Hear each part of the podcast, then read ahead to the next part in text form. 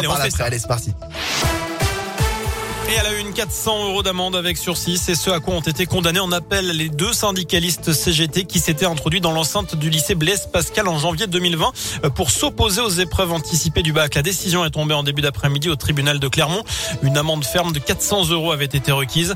Une décision qui convient en partie à Frédéric Canguilhem. C'est le co-secrétaire académique de la CGT Éduc Action et c'est donc l'un des deux syndicalistes condamnés. C'est une demi-victoire en fait. On avait 400 euros d'amende à payer.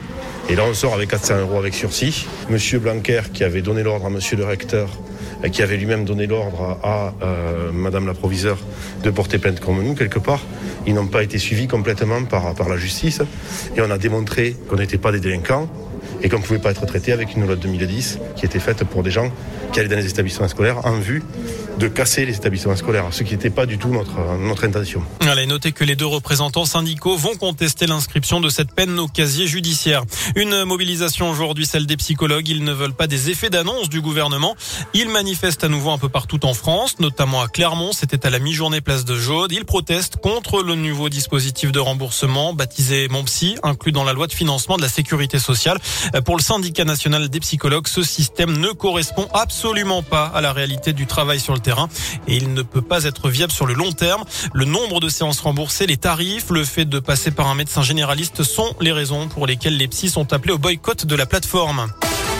Dans le reste de l'actu, au moins 71 enfants ont été tués en Ukraine depuis le début de l'offensive russe, annonce de la chargée des droits humains auprès du Parlement ukrainien. Selon le maire de Kiev, la moitié de la population de l'agglomération de la capitale a fui depuis le 24 février. Au 15e jour de guerre, des pourparlers ont eu lieu dans le sud de la Turquie. Le ministre ukrainien des Affaires étrangères s'est entretenu avec son homologue russe. Il regrette l'absence de progrès sur un cessez-le-feu dans son pays. Pour autant, il prévient l'Ukraine ne se rendra pas. La majorité l'a confirmé ce jeudi. Le président candidat Macron porte dans son projet le report de l'âge à la retraite à 65 ans. Une réforme injuste pour l'écologiste Yannick Jadot. Anne Hidalgo dénonce une hypocrisie fondamentale, sans soulignant que le taux d'emploi des seniors est un des plus faibles d'Europe. Alors êtes-vous favorable à un départ à la retraite à 65 ans? C'est la question du jour sur radioscoop.com et vous avez jusqu'à 19h pour répondre sur notre site internet. On passe au sport avec la victoire tout à l'heure de Brandon McNulty lors de la cinquième étape de Paris-Nice. Au général, Primo Roglic est le nouveau maillot jaune. Les coureurs étaient partis ce matin de Saint-Just-Saint-Rambert dans la Loire, direction l'Ardèche. Demain, place à 214 km entre le Vaucluse et les Bouches-du-Rhône. Enfin, un nouveau pandarou est désormais au parc animalier d'Auvergne. Son nom, c'est Billy. Il est arrivé en bus mardi en provenance des Pays-Bas.